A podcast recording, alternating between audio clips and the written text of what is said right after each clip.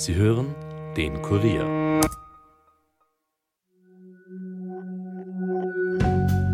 Hallo bei den Fakebusters. Mein Name ist Armin Arbeiter und heute schauen wir uns die Mythen über die Impfung an. Damit meine ich nicht die sehr wahrscheinlichen Trolleinträge in Chatgruppen, die von Impfhinterhalten aus dem Gully fabulieren, sondern die klassischen Bedenken in puncto Corona-Impfung. Das mögen jetzt keine klassischen Verschwörungstheorien sein. Doch wir von den Fakebusters halten es für legitim, in diesen Zeiten auch einmal abseits von Irrnissen wie QAnon oder Aussagen wie Geimpfte sind keine Menschen mehr abzugehen. Bleibt skeptisch, aber hört uns gut zu.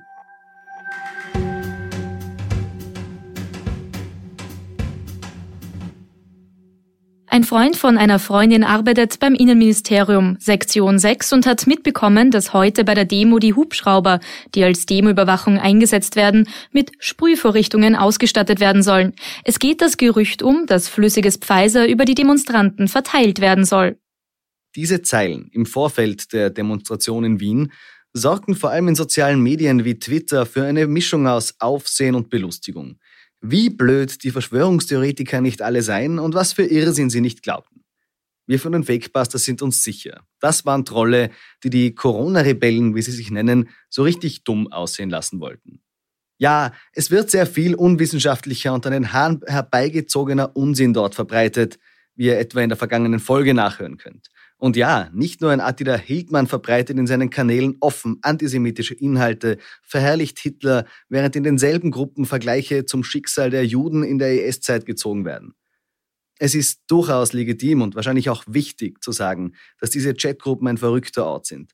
Doch dass allen Ernstes jemand glaubt, Helikopter würden Impfstoff versprühen und unter Kanaldeckeln würden Impfattentäter der Stadt Wien lauern, halten wir für unmöglich. Wobei, wenn ich an Chemtrails denke, nun, es gibt viele Themenpunkte rund um die Impfung, etwa die Impfpflicht, die im Februar kommen soll. Grund dafür sei die niedrige Impfquote, hieß es von Seiten der Regierung, die die Impfpflicht im Sommer noch ausgeschlossen hatte. Aber warum ist die Impfquote bei uns so niedrig? Liegt es an mangelnder Aufklärung, einer generellen Ablehnung von Impfungen im deutschsprachigen Raum? Darüber zerbrechen sich gerade Feuilletonisten und Soziologen die Köpfe. Im Diskurs der Impfgegner, online wie in der realen Welt, gibt es einige Vorurteile und Falschinformationen gegenüber dem Impfstoff. Welche das sind und ob sie denn stimmen, frage ich jetzt meinen geschätzten Kollegen Ernst Mauritz. Hallo Ernst. Hallo Armin. Man sprach davon, dass die Impfung der Gamechanger sei. Warum sind jetzt dennoch Geimpfte auf den Intensivstationen und warum haben wir so viele Neuinfektionen? Ja, Armin, das kann man eigentlich ganz gut erklären. Bleiben wir vielleicht bei den Intensivstationen. Ähm, zum Beispiel äh, von der Stadt Wien haben wir gestern neue Zahlen bekommen. Ähm, in den Krankenhäusern der Stadt Wien, des Gesundheitsverbundes, sind 75 Prozent der Intensivpatienten sind ungeimpft. Mhm. 25 Prozent sind doppelt geimpft. Jetzt könnte man sagen, hm, naja, 25 Prozent äh, ist ja doch trotzdem ganz schön viel. Jetzt muss man sich aber Folgendes anschauen. Man muss immer die Grundgesamtheit der Menschen dahinter sehen. Also zum Beispiel äh, Gerade auf den Intensivstationen sind sehr viele Patienten über 60 Jahre alt. Bei den über 60-Jährigen ist es aber so, dass die Impfquote 83 Prozent beträgt. Mhm. Das heißt, ich habe fünfmal mehr Geimpfte als Ungeimpfte. Das heißt, der Pool der Ungeimpften ist viel, viel kleiner. Der Pool der Geimpften ist viel, viel größer. Das heißt, ich darf nie nur mir das anschauen, äh, diese Prozentsätze, wie viele liegen im Spital geimpft und ungeimpft. Ich muss immer schauen, die Gruppe dahinter. Oft wird ja gesagt, äh, es gab auch schon Fälle, wo auf Normalstationen haben tatsächlich Spitäler, glaube ich, auch schon gesagt, dass die Zeiten hatten, wo 50-50 war. 50 Prozent Geimpfte, 50 Prozent Ungeimpfte auf Normalstationen. Bei dem Verhältnis könnte man sich denken, da wirkt die Impfung gar nicht. Da muss man aber noch einmal anschauen dahinter, wie viele Menschen stehen jeweils dahinter.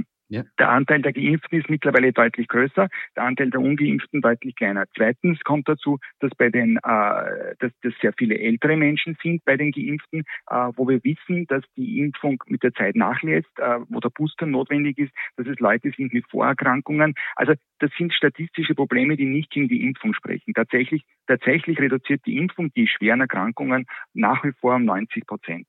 Okay, aber warum wird die Wirksamkeit der Impfstoffe dennoch immer noch sehr kontrovers diskutiert.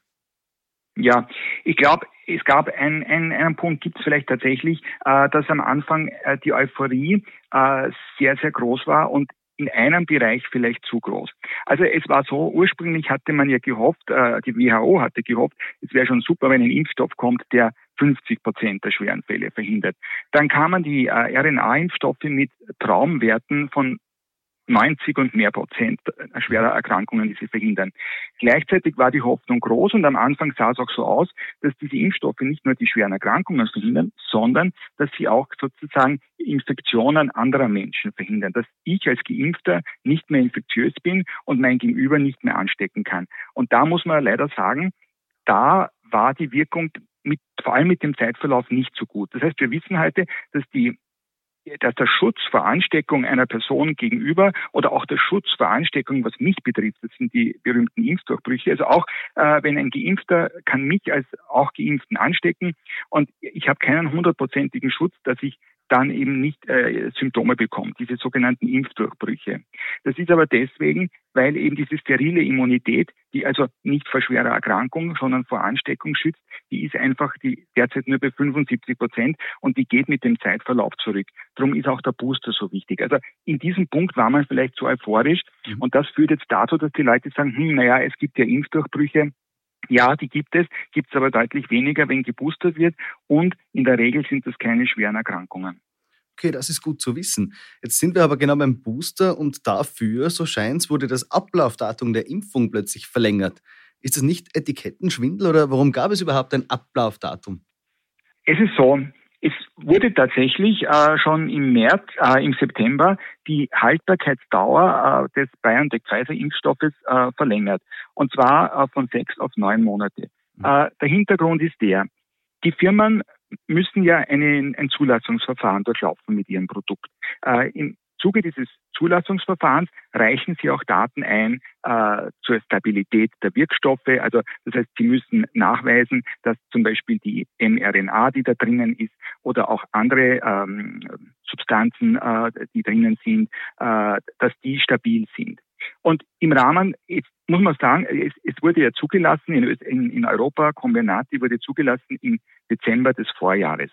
Zu diesem Zeitpunkt konnte die Firma einfach nur Daten vorlegen, die garantiert haben, dass der Impfstoff für sechs Monate, dass, die, dass der Wirkstoff, die RNA im Impfstoff für sechs Monate stabil ist. Das waren einfach die Daten, mit der ist man in die Zulassung gegangen. So, daraufhin kann die Behörde gar nichts anderes machen, als sagen, okay, wir haben Daten für sechs Monate, das können wir zulassen. Dann kam der Impfstoff auf den Markt, die Studien und die Tests laufen aber weiter und im heurigen Jahr konnte dann äh, BioNTech Pfizer nachweisen, konnte Daten vorlegen, dass der Impfstoff auch für neun Monate stabil ist. Das heißt, ihre Stabilitätsdaten haben keinen Unterschied gezeigt, haben keinen Abbau der RNA gezeigt. Daraufhin hat sozusagen die Firma eine Verlängerung der Haltbarkeit beantragt mhm. und nachdem die Daten stabil waren, wurde das genehmigt. Es wäre gar nicht möglich gewesen. Ich kann nicht im Vorhinein sagen, der Impfstoff hält fünf Jahre, wenn es ihn erst ein Jahr gibt. Das ist der Punkt dahinter. Sinn, ja. Weil das ist tatsächlich eine, eine Sache, die da sehr oft kritisiert wird und bin ich ganz froh um die Antwort, muss ich ganz ehrlich sagen. Ja, also das ist einfach ein, ein rein praktischer Punkt. Ähm, da sieht man aber auch, dass sozusagen ähm, es ist eben nicht aus mit dem mit der Zulassung. Es wird auch nachher die Behörden sowohl in den USA als auch in Europa verlangen von den Firmen Auflagen. Die haben Auflagen, was sie weiter liefern müssen. Das geht jedes Jahr, von Jahr zu Jahr gibt es neue Auflagen, was noch nachgeliefert und nachgebracht werden muss. Okay, ja. Wie wirksam sind die Vakzine eigentlich gegen, gegen Delta? Also äh, wir, wir haben ja doch vor einem Jahr ähnlich hohe Zahlen gehabt. So scheint es einmal auf ersten Blick. Der Covid-Impfstoff, äh, so wie wir ihn derzeit haben, geht ja sozusagen nach wie vor äh, zurück auf das, das Urvirus aus Wuhan. Das ist sozusagen dieses, dieses, dieses Muttervirus. Und die Impfstoffe, die wir jetzt haben, das stimmt, die waren ein bisschen besser wirksamer äh, gegen die äh, Varianten davor, vor allem also gegen diese Alpha-Variante. Da war die Wirksamkeit etwas höher, deutlich über 90 Prozent. Mit Delta ist die Wirksamkeit etwas zurückgegangen, um die 90 Prozent. Manche sagen knapp unter 90 Prozent. Das hängt auch damit zusammen, wie lang ist der Impfzeitpunkt zurück. Es sagen aber eigentlich alle Experten, es ist nach wie vor die Wirksamkeit so hoch, äh, dass es sich nicht lohnt oder dass es nicht sinnvoll ist. So, es ist nicht sinnvoll, äh, jetzt einen, einen äh, Impfstoff zu entwickeln oder herzustellen, speziell für Delta, weil die Wirksamkeit nach wie vor sehr hoch ist und weil man nach wie vor sehr viel abdeckt. Das, was zurückgegangen ist, ist eben diese, dieser Schutz vor äh, symptomatischer Infektion und der Schutz vor sozusagen Weitergabe ähm, einer Infektion. Das ist eben zurückgegangen auf diese 75 Prozent, aber der Schutz vor schwerer Erkrankung und vor Tod äh, ist nach wie vor bei rund 90 Prozent. Aber es stimmt, es gibt einen gewissen leichten Rückgang, er ist aber immer noch sehr hoch. Wie gesagt, die WHO hätte schon Impfstoffe zugelassen äh, mit äh, oder hat als Zulassungsvoraussetzung äh, gesagt im Vorjahr, bevor es noch einen Impfstoff gab, 50 Prozent Reduktion der schweren Erkrankungen wäre super. Jetzt liegen wir bei 90 Prozent. Nächste Frage dazu: Macht die Impfung unfruchtbar? Ja, das ist ein, ein, ein Punkt, der immer wieder kommt und der vielen, vielen ähm, Menschen, Frauen vor allem, aber auch Männern äh, Sorgen bereitet. Da muss man jetzt Folgendes dazu sagen. Ähm, bleiben wir jetzt einmal, also es sind zwei Punkte, Unfruchtbarkeit und, und, und Schwangerschaft. Bei der Unfruchtbarkeit, äh, hier muss man einfach sagen, und, und, und Impotenz, da muss man einfach sagen, äh, es gibt einfach keine Daten, die das belegen. Also es ist nicht nur so, dass wir ja jetzt schon äh, milliardenfach Impfstoffe verimpft haben und, und, und Babys äh, dann nachher auf die Welt kamen äh, bei Geimpften. Ähm, man hat auch in Studien keinen Rückgang der Spermienmenge gesehen, äh, keinen Rückgang der Beweglichkeit äh, der Spermien. Man hat aber auch keine Veränderung der Eizellqualität gesehen. Mhm. Äh, und man sieht auch in den Daten, keinen Rückgang ähm, zwischen, sage ich einmal, einer gleichen, gleich großen Gruppe geimpfter Frauen äh, oder geimpfter Paare und einer gleich großen Gruppe ungeimpfter Paare sieht man keinen Rückgang an, an der Zahl der Schwangerschaften. Ja, äh, es ist sogar so, dass das Impfen in der Schwangerschaft ähm, empfohlen wird, weil, weil äh, ungeimpfte Schwangere haben ein deutlich erhöhtes Risiko für einen schweren Verlauf, für eine Fehlgeburt und Frühgeburt. Ja? Also da gibt es überhaupt keine Hinweise drauf. Und die zweite Sorge ist die Sorge, ähm, äh, in der Schwangerschaft kann da etwas passieren. Und äh, da gibt es äh, eben die, die, diese Sorge, äh, dass der, das Spike-Protein, das vom Impfstoff äh, gebildet wird oder äh, das von den Körperzellen gebildet wird und diesen Impfstoff eben ausmacht. Wir bilden dieses, dieses Oberflächenprotein des Virus bilden wir in, in Muskelzellen selbst. Äh, und dieses, dieses Protein hat in der Abfolge von ganz wenigen Aminen, Aminosäuren, also von den kleinsten Bausteinen, eine gewisse Ähnlichkeit mit einem Protein der Plazenta.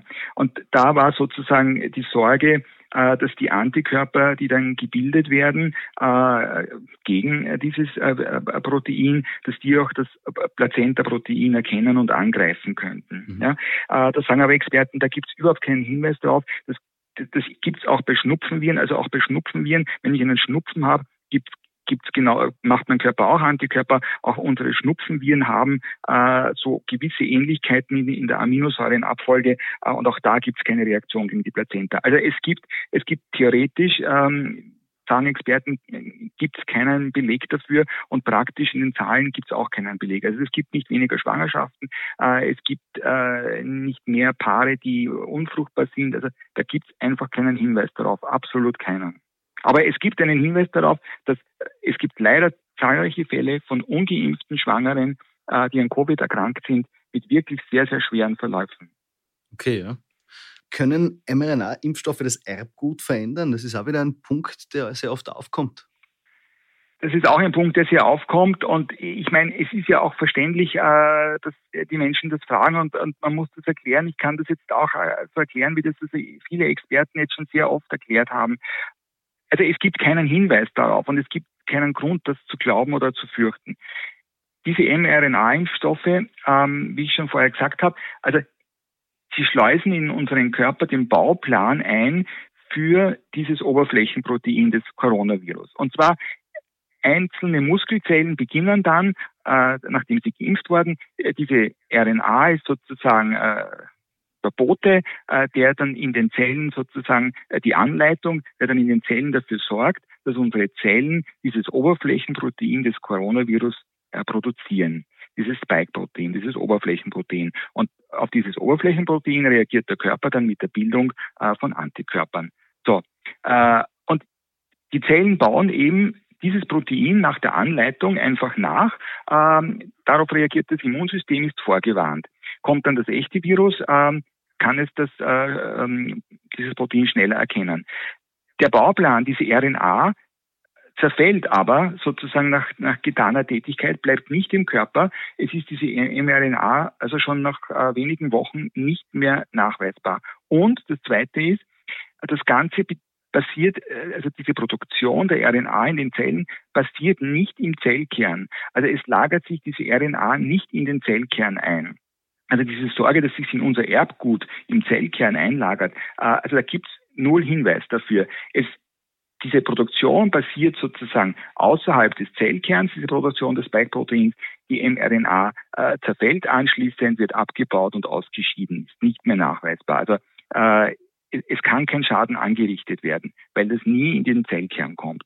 Okay. Also äh, die Antwort ist klipp und klar, nein, äh, es verändert nicht das Erbgut. Und im Übrigen, wenn man eine Covid-Infektion hat, äh, passiert ja genau das Gleiche, äh, nur in einem unkontrollierten, viel, viel größeren Ausmaß, dann produzieren ja die Zellen genauso äh, diese, diese RNA, aber in einer gigantischen Menge, die dann eben uns vielfach sehr, sehr krank macht.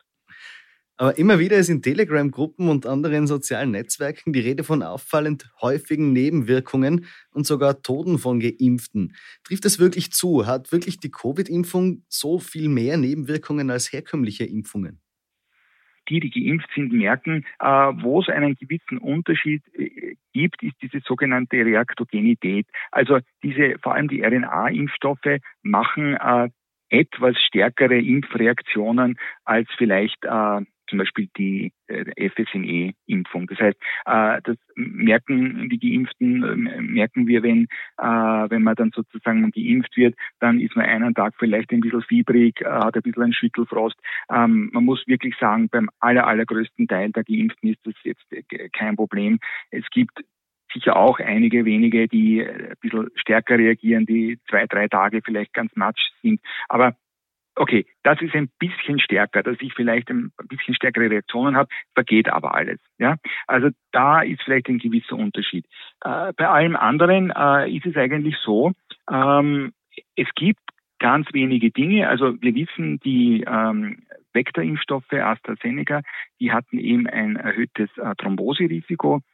Daraufhin hat man ja auch reagiert.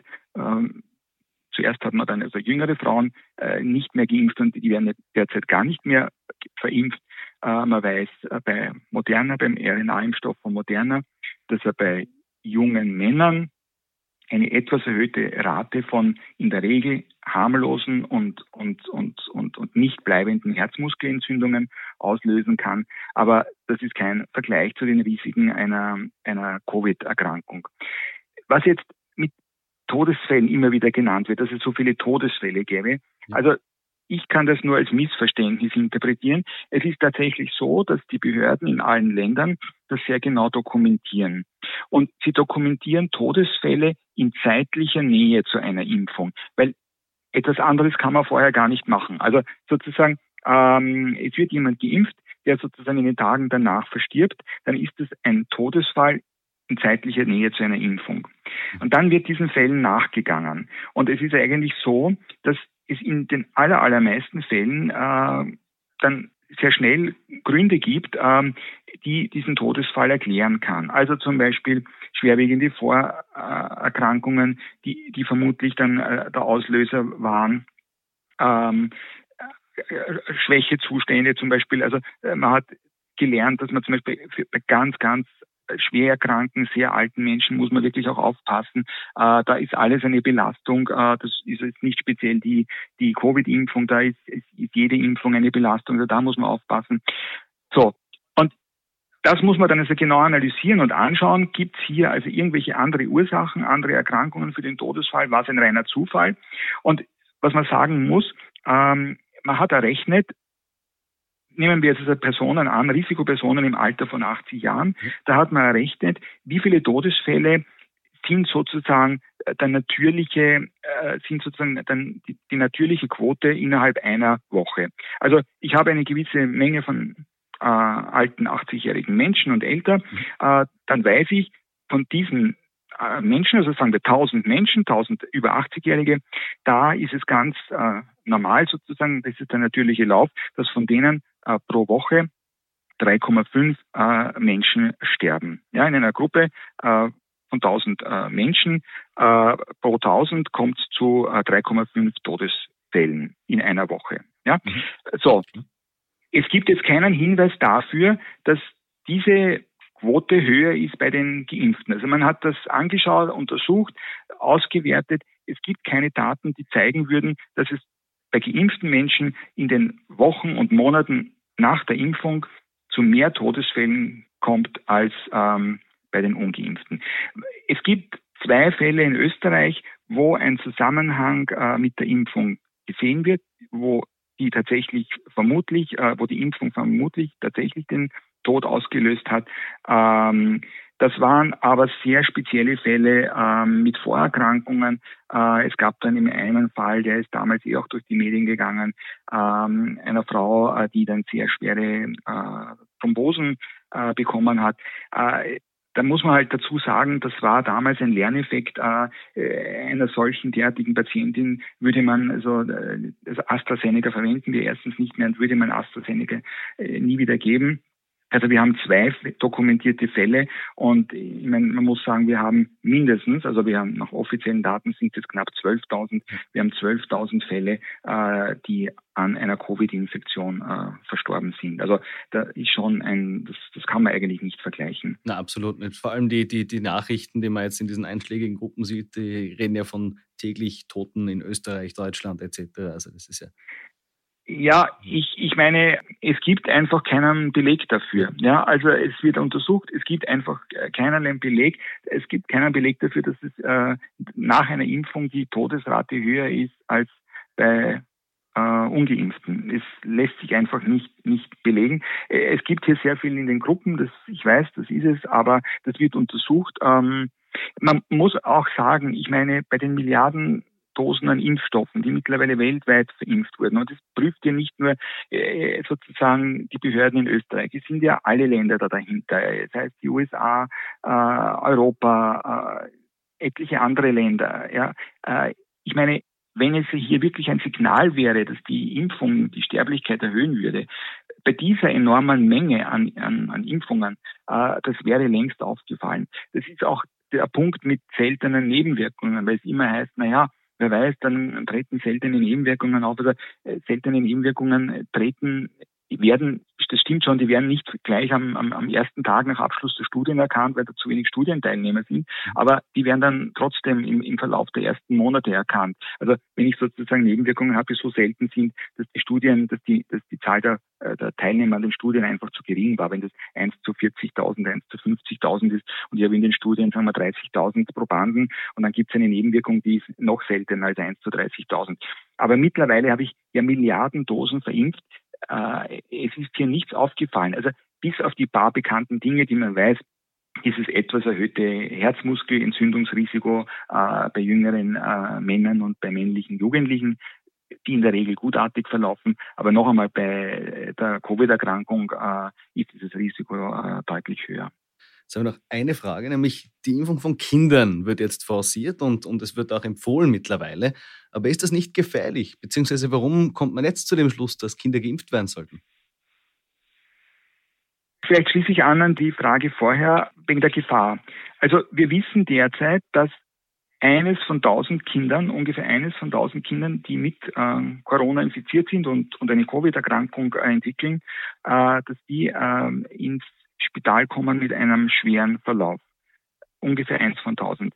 Vielleicht weiß man, dass eines von 30.000 ähm, Kindern, äh, 20 bis 30, eines von 20.000 bis 30.000 Kindern nach einer Impfung eine in der Regel gutmütige, milde Herzmuskelentzündung äh, entwickelt. Also eine, eine gutartige, die keinen bleibenden Schaden verursacht.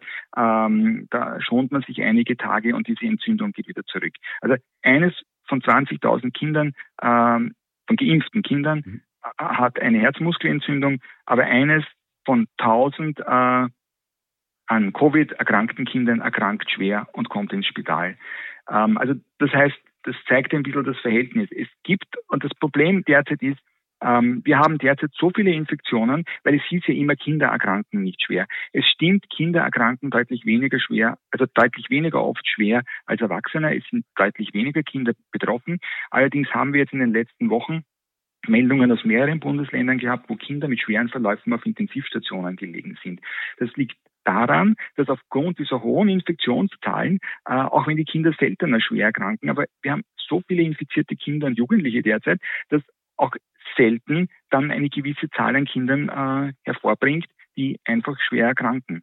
Und deswegen äh, sind jetzt auch viele Eltern so äh, darauf aus, ihre Kinder impfen zu lassen, weil einfach die Nebenwirkungen nach allem, was man weiß, und wir sind ja zum Glück ja nicht die Ersten. Jetzt kann man sagen, das ist ein bisschen äh, fast, fast fies, dass man schaut, wie es in anderen Ländern läuft, aber es hat sich halt so ergeben, die Amerikaner haben da schon, sind da schon voran, andere Länder auch, äh, dass man da schon mehr Daten hat und sieht, die äh, Nebenwirkungen sind einfach sehr gering bis vernachlässigbar. Also die Kinder vertragen das gut. Auch dazu bei den kleineren Kindern gibt es das Signal der Herzmuskelentzündung bis jetzt eigentlich noch nicht.